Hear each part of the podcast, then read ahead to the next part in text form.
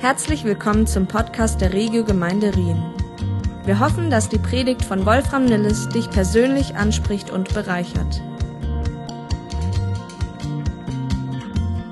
Zu jeder Serie lese ich immer äh, ein paar Bücher, äh, bietet sich an. Ähm, und äh, und in einem der Bücher, die ich zur Vorbereitung gelesen habe, da äh, nimmt der Autor, benutzt er ein Bild, was ich sehr treffend fand. Und er sagt, manche Christen haben eine ähnliche Beziehung zum Heiligen Geist wie zu ihrer Bauchspeicheldrüse. Sie wissen zwar um ihre Existenz und dass sie irgendeine Aufgabe erfüllt und irgendwo da drinnen ist, aber äh, sie haben keine wirkliche direkte Beziehung zu ihr oder zu ihm. Ich fand das ganz clever ausgedrückt.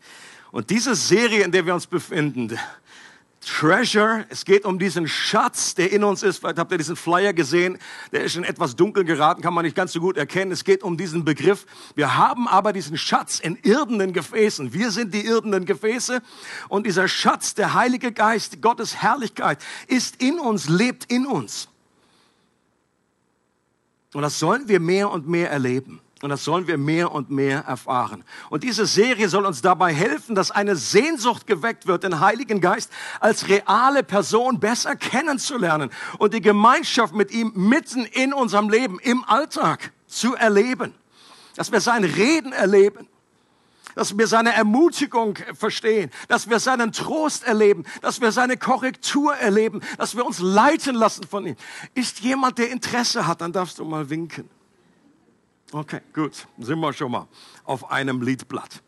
Und solange wir noch wehmütig zurückschielen und die Jünger um ihre Beziehung zu Jesus beneiden und wir nicht glauben können, dass wir eine mindestens so erfüllende und intensive Beziehung zu dem Heiligen Geist haben können, gibt es noch Wachstumspotenzial. Das war ein langer Satz. Aber die Aussage ist, wobei ich mich immer wieder ertappe, ist, oh, ich sage, Mensch, wie, wie super wäre das gewesen, wenn ich Jesus live neben mir haben könnte. Und vergesse dabei, dass Jesus selber gesagt hat, es ist besser für euch, dass ich weggehe, damit der Heilige Geist kommt. Und er wird so eine Beziehung zu euch haben können, die ist mindestens so gut wie damals, dass der Heilige Geist in uns so gut ist wie damals Jesus neben ihnen. Und in der letzten Predigt ging es darum, dass der Geist Gottes ein Geist der Liebe ist, der uns überhaupt erst liebesfähig macht. Und das ist eine ziemlich zentrale Sache. Wenn wir bedenken, dass Jesus selbst alle Gebote in einem einzigen Gebot zusammenfasst und erfüllt sieht, nämlich Gott zu lieben und andere Menschen zu lieben. Damit fasst Jesus alles zusammen und sagt, das ganze Gesetz und die Propheten sind in diesem einen Gebot erfüllt. Und deswegen brauchen wir Hilfe beim Lieben.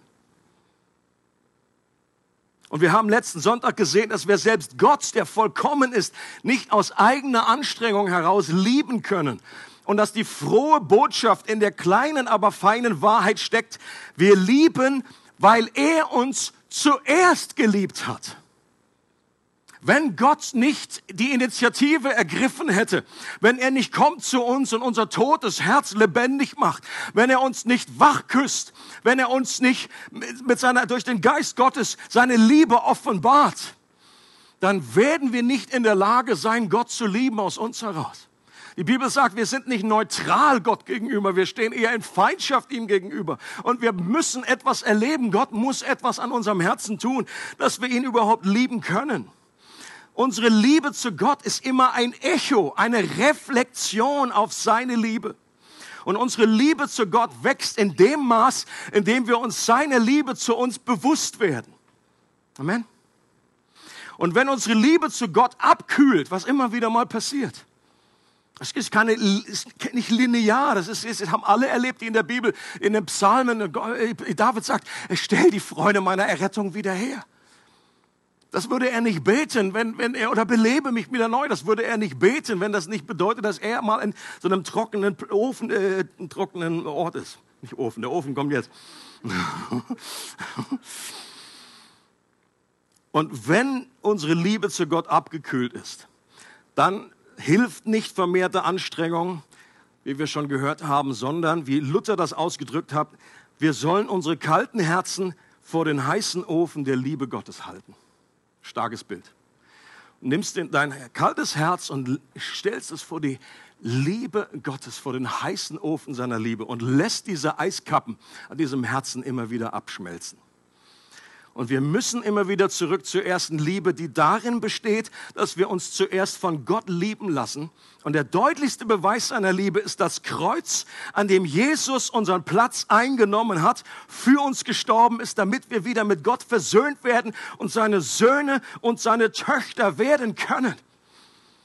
Was ich öfter mache, wenn ich merke, dass meine Liebe irgendwie abgekühlt ist, ich nehme mir einfach diese Schriftstellen vor, die da, davon handeln. Ich meine, interessant, dass in den Evangelien nimmt, es nimmt einen großen Platz ein, dass Jesus am Kreuz gestorben ist. Diese Kapitel, im Markus Evangelium ist es ein Drittel von dem ganzen Evangelium. Und die einfach in einer meditativen, nachdenklichen Art und Weise, sich dort darin zu vertiefen und zu schauen. Und letztes Mal habe ich schon ein Zitat gebracht von John Stott, der sagt, das Kreuz ist diese lodernde Flamme der Liebe Gottes. Aber wir müssen nah genug an das Kreuz herankommen, damit die Funken auf uns fallen. Und wenn wir uns Zeit nehmen und diese Dinge, diese Wahrheiten auf unser Herz wirken lassen, Lobpreis machen, was auch immer, einfach Christus, den Gekreuzigten, vor Augen zu haben, das ist der Beweis seiner Liebe. Der Beweis für Gottes Liebe sind nicht liebevolle Gefühle, die du empfindest, weil die können mal da sein und mal nicht da sein, sondern die Bibel sagt, die geschichtliche Tatsache, dass Gott seinen Sohn gegeben hat, das ist der Beweis für seine Liebe. Was ich auch tue, ist, weil ich einfach so ein Buchwurm bin, Buchtypi bin, das, Gottes Liebe, es spricht mich einfach an. Ein Buch, was ich empfehlen möchte, wenn du auch so ein Buchtypi bist. Und wenn nicht, dann lies es trotzdem. Ist, ist obwohl es so, es gibt dünnere. Ähm, das ist eins, ein Klassiker, John Stott, Das Kreuz, Zentrum des christlichen Glaubens. Das lese ich im Moment zum zweiten Mal. Und es gibt nach wie vor aus meiner Sicht nichts Besseres, kein bessere äh, Zusammenfassung, Zusammentragen von diesem wichtigen zentralen Thema des Kreuzes. Und wenn ich das nur häppchenweise lese, vielleicht jeden Tag einfach ein paar Seiten, es, es, es bringt mein Herz wieder äh, zum, zum Glühen oder es wird wärmer auf jeden Fall. Und letzte Woche lag der Fokus auf dem ersten Teil unseres Gemeindemottos, das da heißt, Loving God, loving people und loving life.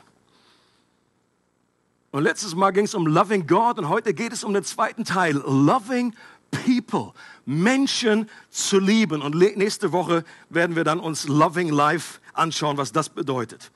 Wenn es für uns aus eigener Kraft schon unmöglich ist, einen vollkommenen Gott zu lieben, wie viel mehr gilt das erst für unvollkommene Menschen? Das Liebesgebot klingt ja so schön und so schön sentimental.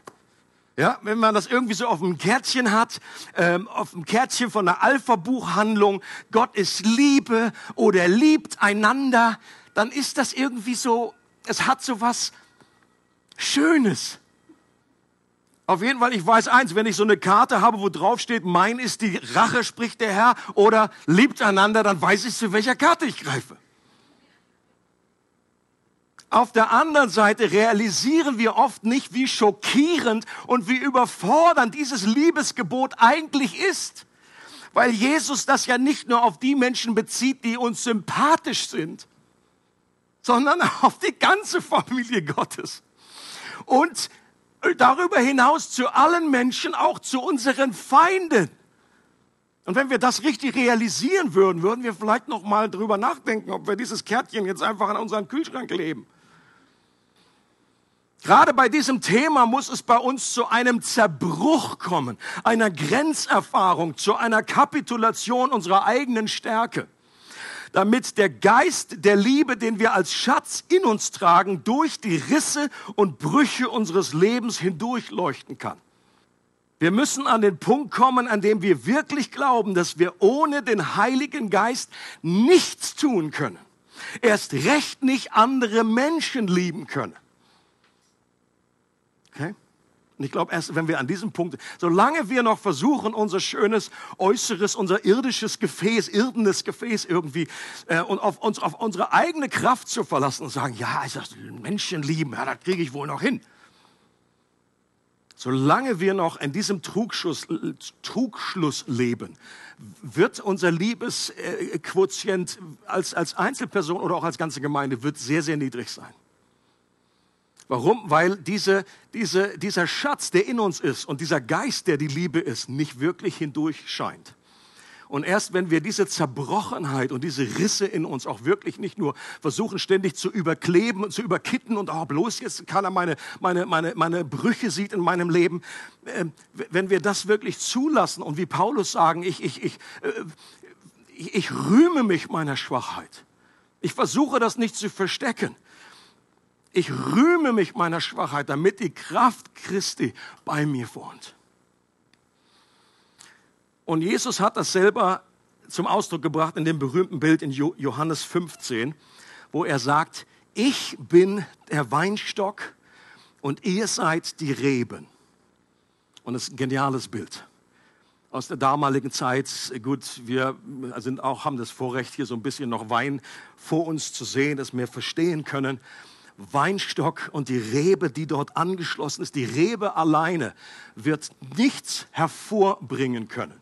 Die Rebe alleine wird keine Frucht produzieren können. Deswegen sagt Jesus, bleibt in mir. Ich bin der Weinstock, ihr seid die Rebe. Wenn jemand in mir bleibt und ich in ihm bleibe, trägt er reiche Frucht. Und dann sagt er, ohne mich könnt ihr nichts tun. Und ich bin über viele, mir geht es immer wieder so, ich bin doch sehr oft überzeugt, dass ich selber schon noch viel tun kann. Und das ist der Fehler. Jesus redet hier von der innigen Beziehung zu ihm, die letztendlich auch wieder nur durch die Gemeinschaft mit dem Heiligen Geist möglich ist. Auch wenn der Heilige Geist jetzt hier nicht direkt erwähnt wird, in dem gesamten Kapitel zwischen 14 und 16 redet Jesus in erster Linie um das Wirken des Heiligen Geistes. Und deswegen, wenn wir in, wenn Jesus in uns bleibt, wie bleibt er denn in uns? Durch den Heiligen Geist. Jesus bleibt in uns und diese Frucht, die durch diese Beziehung wächst, ist laut Galater 5 Liebe. Es ist interessant, dass in Galater 5 nicht steht, die Früchte plural des Geistes sind und dann werden neun einzelne Dinge aufge aufgezählt, sondern es ist hier Einzahl. Die Frucht des Geistes ist Liebe. Ich glaube, das ist die Überschrift. So heißt die ganze Traube. Und dann werden einzelne Dinge noch aufgezählt. Freude, Friede, Treue, das sind verschiedene Auswirkungen, verschiedene Aspekte dieser einen Traube der Liebe. Interessanter Vers von demselben Schreiber des Johannes äh, im Johannesbrief klingt es so ähnlich und hier ist genau der Heilige Geist drin enthalten. Wenn wir einander lieben, also hier wird es bezogen auf unser Thema heute, wenn wir einander, die einander stellen, ist ein ganz spannendes äh, Bibelstudium, wenn du mal nichts äh, zu tun hast. Dann schnapp dir einfach Konkordanz, ist ja heute auch recht einfach, Smartphone raus und dann gib mal das Wort einander ein. Und dann siehst du, Neues Testament reicht, einander. Und dann siehst du, was wir einander alles, das ist die geistliche Gemeinschaft, die geistliche Familie Gottes, die beschrieben wird, was wir einander tun sollen. Das ist ganz spannend einander dienen, einander vergeben. Wenn wir einander lieben, bleibt Gott in uns und seine Liebe ist in uns vollendet. Hieran erkennen wir, dass wir in ihm bleiben und er in uns, dass er uns von seinem Geist gegeben hat. Ich finde spannend, dass hier einerseits im Johannes 15 wird gesagt, dass die Voraussetzung zur Liebe ist diese Beziehung, ist diese enge an, an Jesus bleiben, an Christus bleiben, in der Beziehung zum Heiligen Geist sein. Aber dann wird uns gesagt, wenn dann diese Frucht entsteht der Liebe und wenn wir diese Frucht dann weitergeben und andere davon essen lassen, dass wir dann dadurch auch wiederum in der Beziehung zu Gott bleiben. Habt ihr das gesehen? Wenn wir einander lieben, dann bleibt Gott in uns. Wenn Jesus am Anfang sagt, Johannes 15 sagt, bleibt in mir, dann fragt man sich, ja wie, wie, wie, wie, wie?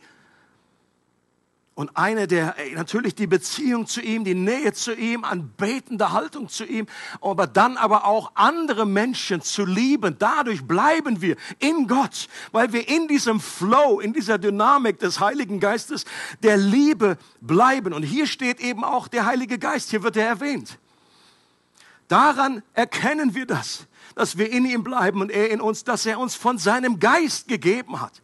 Und je mehr Geist in deinem Leben ist, je mehr der, Geist Gottes Raum hat in deinem Leben, desto mehr wird diese Liebe sichtbar werden, auch zu anderen Menschen. Liebe fließt nicht nur vertikal zwischen uns und Gott, sondern auch horizontal zu anderen Menschen. Und vor allem Menschen, die zur selben Glaubensfamilie gehören. Das ist mal das Thema heute in der Predigt und eben auch das Thema immer wieder in der Bibel. Heißt nicht, dass wir andere Menschen nicht lieben sollen. Aber es ist, dass mir da auf jeden Fall, dass eine Priorität besteht, die geistliche Familie zu lieben. Christen zu lieben. Die Menschen, die deine Brüder und deine Schwester sind. Und dadurch bleiben wir wiederum mit Gott verbunden. Der Heilige Geist ist in dieser Liebesdynamik in uns enthalten. Und im ersten Johannesbrief, das ist wohl der Text, der am meisten betont, dass Liebe zu Gott und zu den Geschwistern zusammengehört und nicht voneinander getrennt werden kann. Und ich lese hier nochmal einen Abschnitt aus 1. Johannes 4. Da heißt es, wenn jemand sagt, ich liebe Gott und hasst seinen Bruder, ist er ein Lügner. Da ich, danke Johannes. Ja, voll auf die zwölf. So mal richtig, ich bin so froh, dass mal irgendwie so Political Correctness in gewissen Aussagen der Bibel mal irgendwie weggestrichen ist. Der sagt es, wie es ist. Wenn jemand sagt, ich liebe Gott und hasst seinen Bruder, ist ein Lügner. Er sagt, das, das geht nicht, das geht nicht. Denn wer seinen Bruder nicht liebt, den er gesehen hat, kann nicht Gott lieben, den er nicht gesehen hat. Und dieses Gebot haben wir von ihm, dass wer Gott liebt, auch seinen Bruder lieben soll. Jeder, der glaubt, dass Jesus der Christus ist, ist aus Gott geboren. Und jeder, der den liebt, der geboren hat, also Gott, liebt den, der aus ihm geboren ist. Andere Christen. Seht ihr, wie das zusammengehört? Die vertikale der Liebe zu Gott und der horizontale Liebe zu anderen Menschen. Das lässt sich nicht trennen. Und christliche Gemeinschaft oder Gemeinde ist der Ort, an dem die Liebe zum Ausdruck kommen soll. Und Liebe ist meistens viel, viel praktischer, als wir das meinen. Manchmal habe ich die Befürchtung, dass wir auch als Christen mehr irgendwie unsere Liebe daran orientieren und definieren lassen, wie, wie Hollywood irgendwie äh, definiert und nicht wie die Bibel das definiert. Wir denken auch immer nur so irgendwie so Gefühle oder irgendwie, natürlich ist das, ich liebe ist mehr als eine Tat, ist auch Gefühl, aber äh, wir können auch einander lieben, wenn mal nicht ständig irgendwie nur Feuerwerke in unserer Seele äh, stattfinden. Leute sagen, oh, ich spüre mich da gerade nicht so, da gerade nicht so eine Liebe zu dem anderen. Dann lasse ich es gerade. Ja, die Tatsache ist, dass wenn wir ganz praktisch Menschen lieben und ihnen dienen, dann kommen die Gefühle auch wieder brauchen wir nicht darauf zu warten. Es geht nicht in allererster Linie um ein Gefühl des sich Liebhabens, sondern um ganz praktische Taten der Liebe und der Wertschätzung. Hier sagt auch Johannes, 1. Johannes 4, meine Kinder, unsere Liebe darf sich nicht in Worten und schönen Reden erschöpfen. Sie muss sich durch unser Tun als echt und wahr erweisen. Zum Beispiel, dass wir einander Zeit und echte Anteilnahme schenken. Das ist etwas ganz Praktisches, was du jemanden aus der Gemeinde anbieten kannst. Zeit ist viel kostbarer noch als Geld. Dass wir andere konkret ermutigen, dass wir zu Menschen werden, die nicht das Haar in der Suppe sehen, sondern die Suppe. Das ist ein echt, echter Prozess. Ich meine, meine, meine irgendwie Gabe, die ich irgendwie hatte, schon immer ist, Haare zu sehen. Musste mir keiner beibringen, musste ja keinen Gabentest machen, irgendwie Gabe der whatever. Und ich glaube, es ist und ich, wenn ich da einfach nur so laufen lasse und sage, Gott, verändere mich, Gott, verändere mich, ja, es passiert recht wenig. Ich muss einfach meine Segel auch aufziehen, damit der Geist Gottes da reinblasen kann und Veränderung bringen kann. Und versuche immer wieder mich hinzusetzen, auch manchmal ganz konkret, äh, eine, was, was kann ich an Wertschätzung zum Ausdruck bringen? Wir leben in so einer Kultur, wo das irgendwie das berühmte Wort hier, nichts gesagt ist genug gelobt. Und das ist schlimm. Wir müssen das, sollten das zum Ausdruck bringen, was wir an Wertschätzung an anderen Menschen erleben und dann wachsen wir in diese Richtung. Oder ganz praktische Hilfe zu leisten. Wenn jemand umzieht oder so sagt, du, aber sorry, das ist nicht meine Gabe. Ich bin da mehr so im Gebet. Ja. Oder das Böse nicht zuzurechnen. Es muss nicht jedes Mal, musst du nicht warten, bis dann jemand angeschrammt kommt und sagt, ein Sack und Asche, es tut mir so leid, es tut mir so leid. Und dann vergibst du dann einfach, geh hin und sündige nicht mehr, ich habe dir vergeben. Sondern einfach wie, rechne das Böse nicht zu.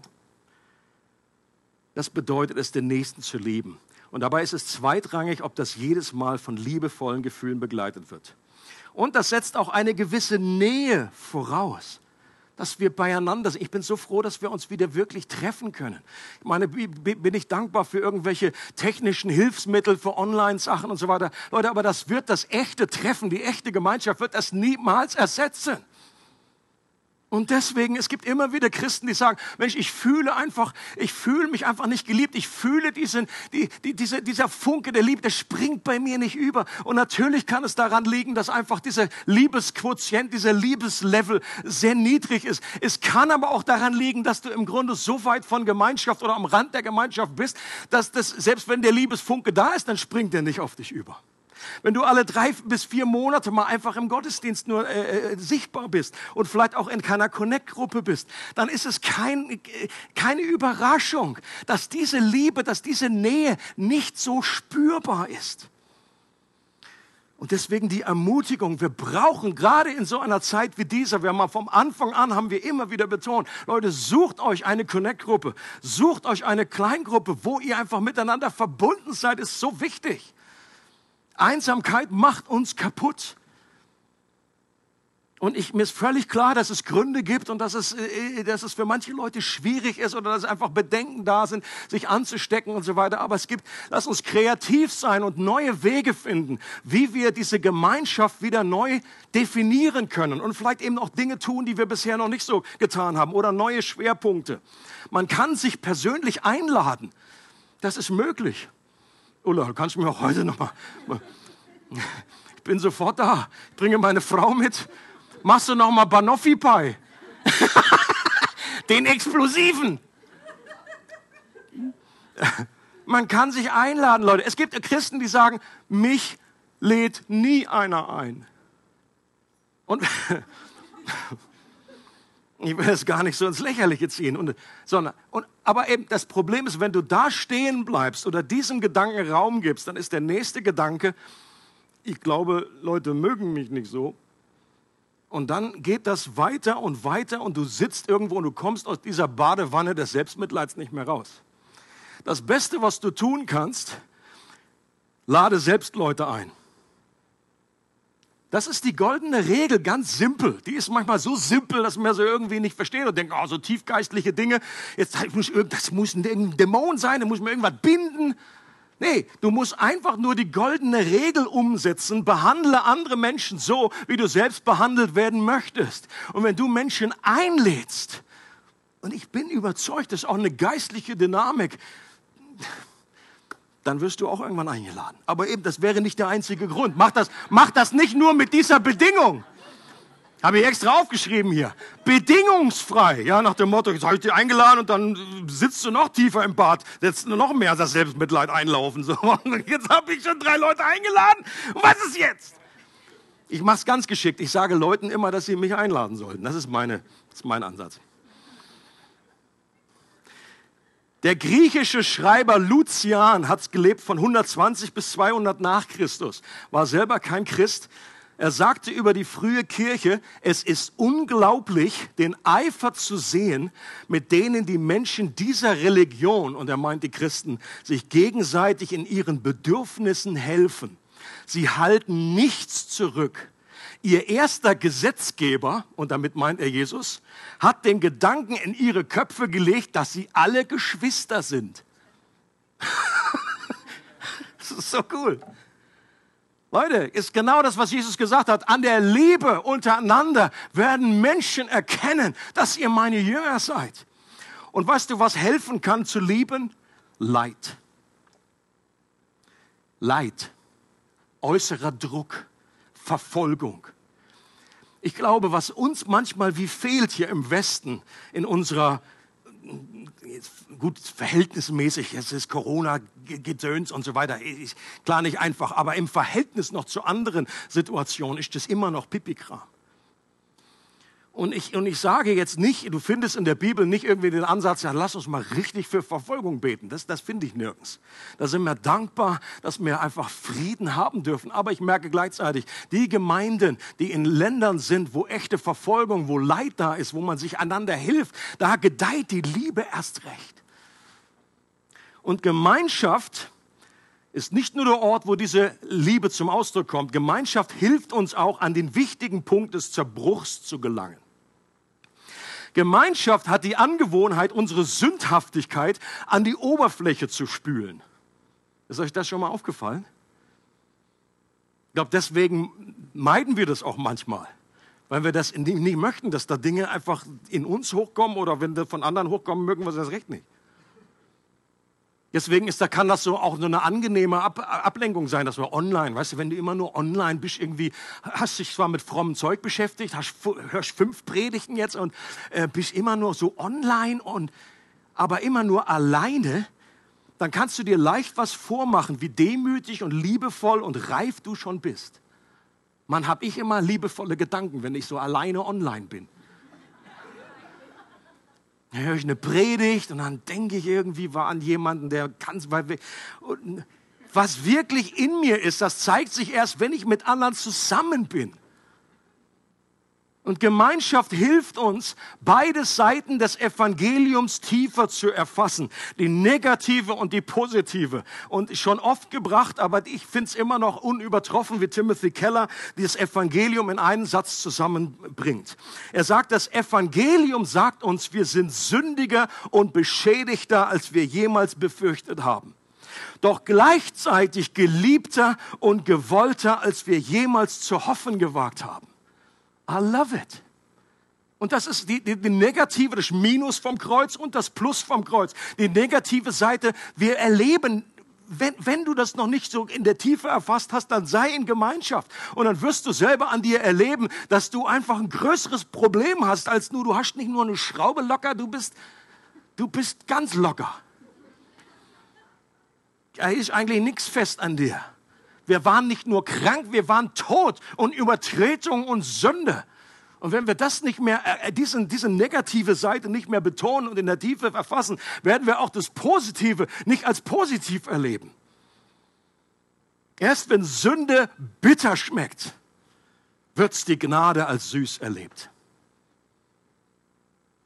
Und in der Gemeinschaft sehen wir das Zerbrochene, das Sündige, das Unfertige einer Person und bleiben dabei aber nicht stehen, sondern lernen diese Person mit den Augen des Vaters zu sehen. Zu sehen. Wir lehnen diese Person nicht ab wegen dem, was an Sünde sichtbar wird, sondern bestätigen die Person in der Wahrheit, dass sie jetzt in diesem Moment geliebter und gewollter ist, als sie selbst zu träumen wagt. Das ist unsere Aufgabe, das einander wieder zu spiegeln. Die Liebe Gottes irgendwie auf menschlicher Ebene erfahrbar zu machen. Je mehr wir selbst um unsere eigene Zerbrochenheit wissen, umso leichter wird uns das bei anderen fallen. Larry Crabb hat Folgendes gesagt. Nichts verwandelt unser Menschenherz so sehr, wie wenn es im Angesicht der Liebe schlecht dasteht wenn es mit allem gesehen wird, was böse und hässlich ist und trotzdem gewollt wird, ja sogar Freude bereitet, das ist Gnade.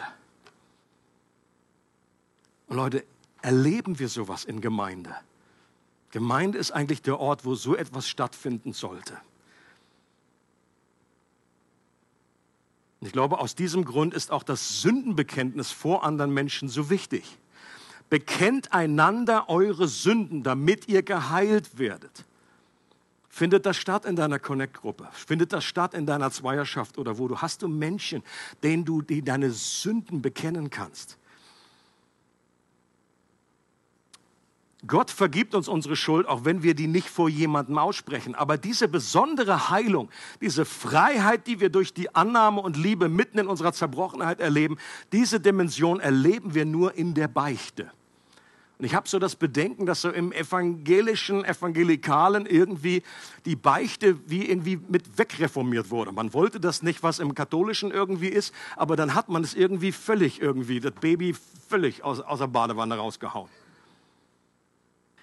Bonhoeffer hat gesagt, in der Beichte geschieht der Durchbruch zur Gemeinschaft. Ich glaube, dass viele Christen einen Arm dafür hergeben würden, um so eine Gemeinschaft mit einer Person zu erleben, bei der sie alle Masken fallen lassen können und sich trotzdem gewollt und geliebt wissen. Gemeinden sollten Gefäße anbieten und eine Ebene der Gemeinschaft kultivieren, die genau das ermöglicht. Eine Gemeinschaft, die uns dadurch die Liebe Gottes greifbar, erfahrbar werden lässt.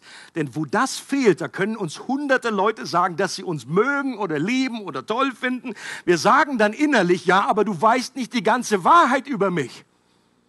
Ich präsentiere dir nur eine Fata Morgana und die findest du attraktiv. Wenn du wüsstest, dann würdest du so etwas nicht sagen, wenn du mich wirklich kennen würdest. Und das übertragen wir eben auch um unsere Beziehung zu Gott dass wir praktisch nur irgendwie ein geschöntes Ich ihm hingeben, was geliebt wird, aber er liebt nicht uns als ganze Person mit allem drum und dran. Das tut er aber und wir denken es nicht. Wir können uns dann als völlig geliebt begreifen, wenn der andere uns durch und durch kennt. Nun bin ich lange genug im frommen Kuchen unterwegs, um zu wissen, dass Gemeinschaft auch oft sehr anders abläuft dass Gemeinschaft, die eigentlich heilen sollte, stattdessen tiefe Wunden und Verletzungen hinterlässt. Ich kann es absolut nachvollziehen, dass Menschen durch das, was sie in den Gemeinden erlebt haben, so enttäuscht werden, dass sie darauf keine Lust mehr haben. Auf menschlicher Ebene kann ich das nachvollziehen. Und doch glaube ich, dass es eine falsche Entscheidung ist, eine falsche Alternative, sich von der Gemeinschaft zurückzuziehen.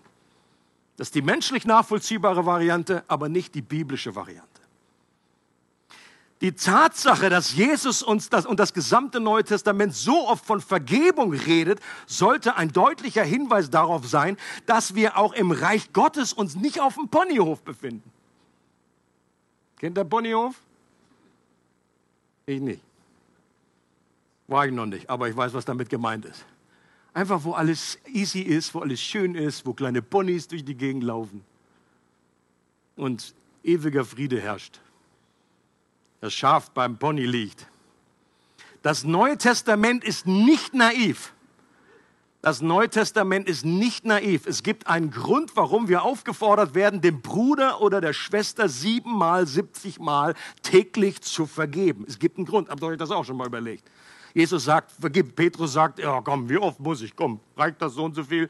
Jesus sagt nicht sieben, siebenmal, siebzigmal. Mit anderen Worten, hör auf zu rechnen. Ich, ich, was ich meine, ist immer wieder. Vergebung ist eines der wichtigsten Geschenke, die Gott uns gegeben hat, um echte Gemeinschaft zu erleben und Liebe praktisch werden zu lassen.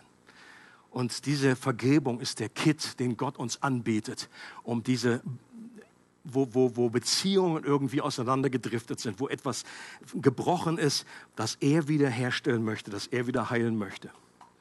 Ich möchte zum Schluss noch ein, eines meiner Lieblingszitate bringen und dann möchten wir noch gerne einfach Zeit ein, ein, einbauen, um, um dem Geist Gottes Raum zu geben, dass er Dinge in unserem Herzen anrühren kann, die mit diesem Thema zu tun haben.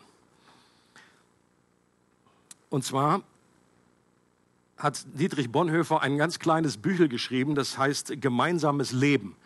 Wenn ich richtig informiert bin, hat er das in Göttingen geschrieben, meiner fast alten Heimat bei der Durchreise und das hat er in wenigen Stunden mal einfach so dahingeschrieben.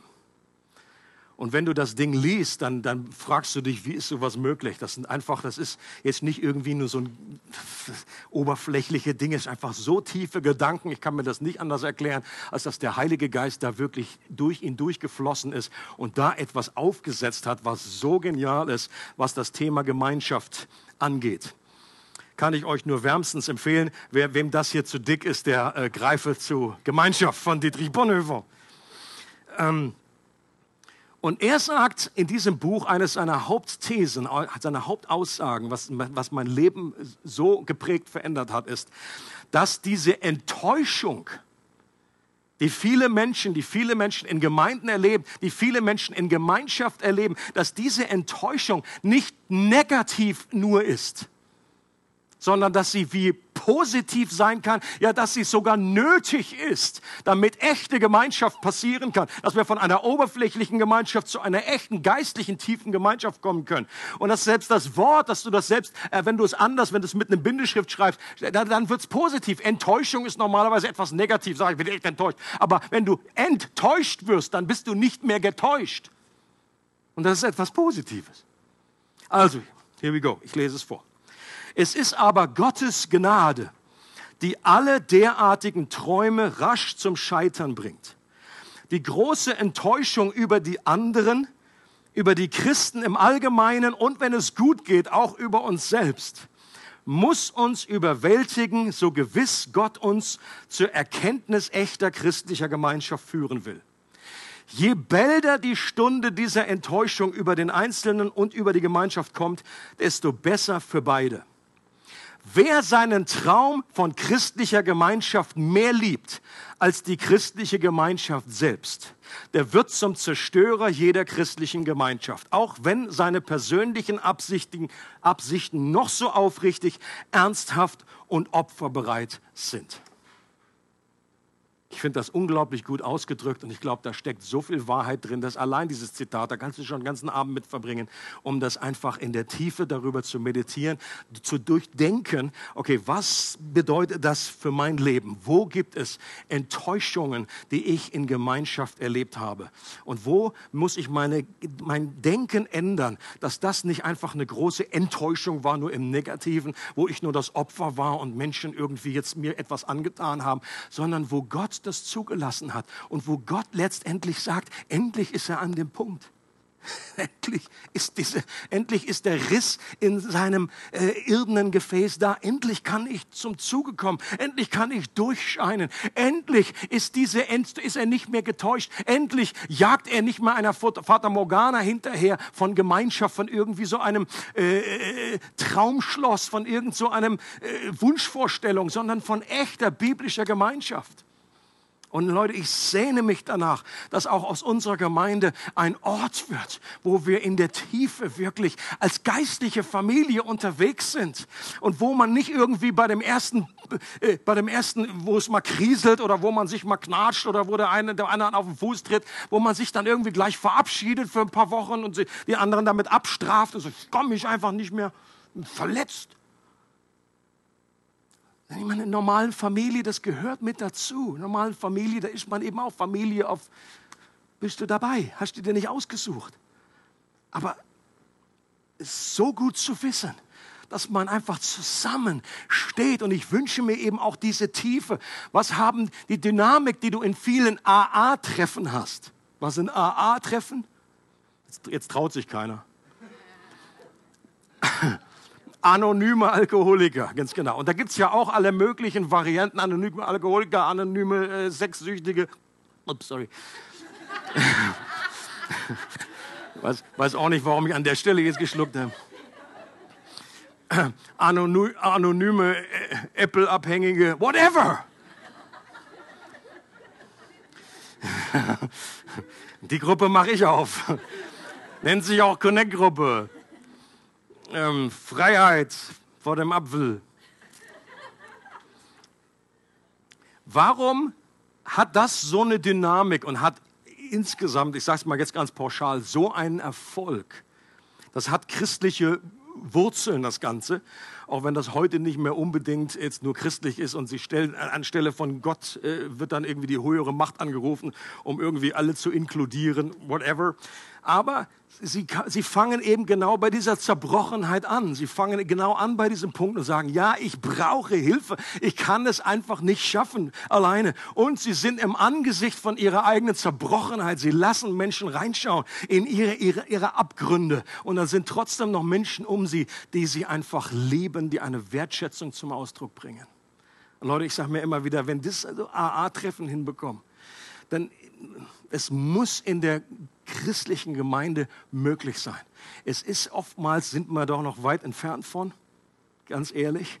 Aber ich, äh, vereinzelt erlebe ich das und deswegen wollen wir da an dieser Stelle nicht aufhören und, und Dinge im Suchen, wo gibt es Gefäße, wo etwas möglich ist. Und das musst du nicht mit jedem haben aus der Gemeinde. Selbst eine Gemeinde von der Größe, das ist eine Illusion. Du wirst nicht mit allen Freunden und du wirst nicht mit jedem, jeder lässt du da nicht in dein Leben reingucken, völlig transparent. So. Das ist, das ist Quatsch.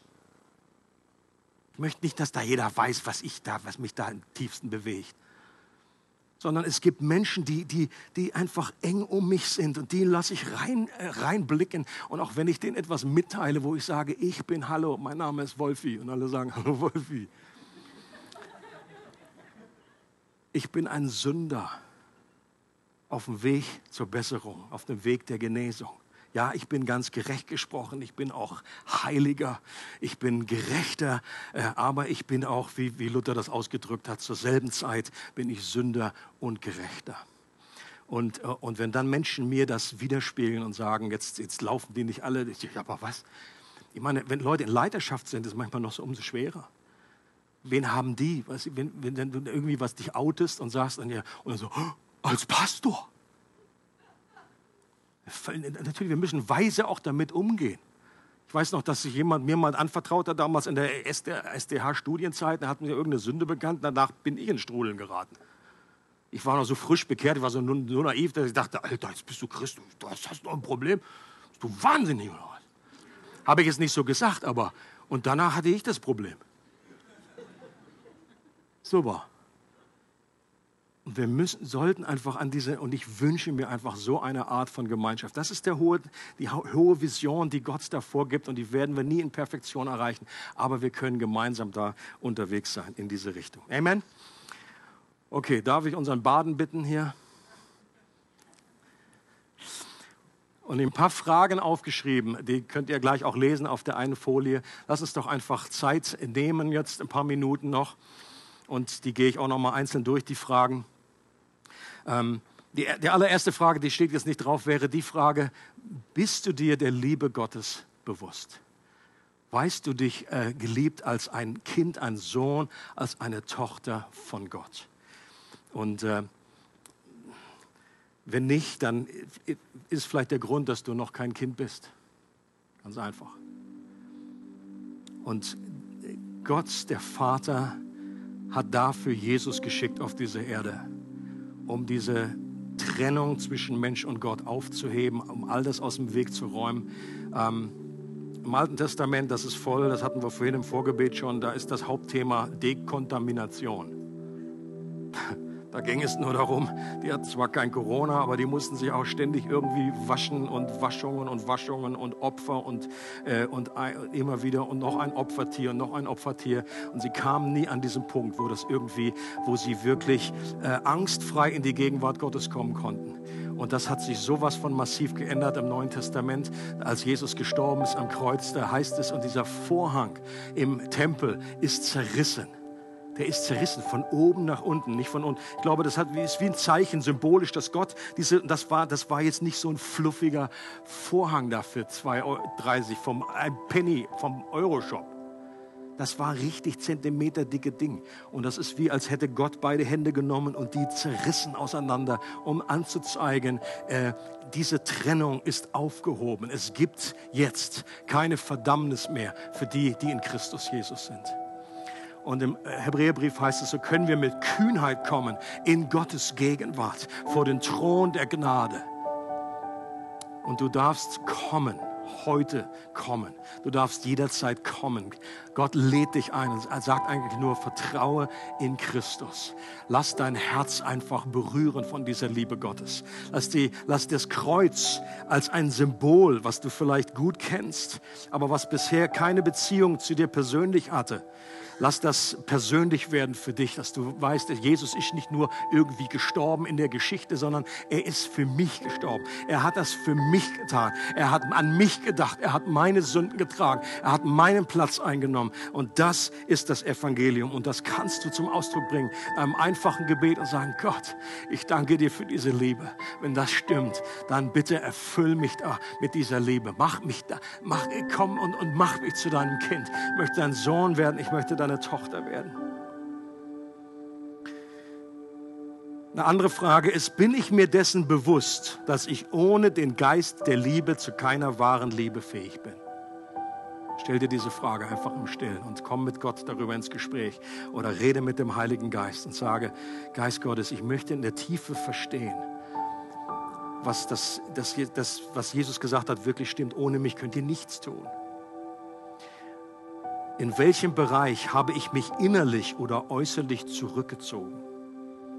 Und das ist in dieser Corona-Zeit ist das eine ganz große Versuchung, dass wir uns da irgendwie ausklinken, dass wir manche Dinge irgendwie dazwischen kommen lassen und dann sagen, oh, das ist mir alles jetzt so kompliziert und das und das und online und irgendwie mich anmelden zum Gottesdienst.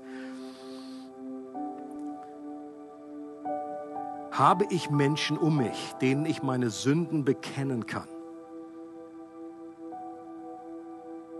Vielleicht sagst du, yes, dann kannst du zur nächsten Frage übergehen. Vielleicht sagst du, äh, nicht wirklich. Dann bitte Gott, äh, dass er dir Menschen zeigt und dich mit Menschen zusammenführt. Und mach selber, geh selber auch Schritte. Gibt es eine Beziehung, in der ich nicht vergeben habe und in der Versöhnung dran ist? Oder in, in, in welchem Bereich bin ich über andere oder über mich selbst enttäuscht? Und kann ich diese Enttäuschung auch als nötig und hilfreich erkennen? Uns einfach ein paar Minuten nehmen, das, äh, den Geist Gottes da an unser Herz ranlassen und dann im Anschluss gibt es auch noch Gelegenheit. Es freut uns, dass du heute zugehört hast. Für weitere Predigten, Informationen und Events besuche unsere Gemeindewebseite www.regiogemeinde.ch.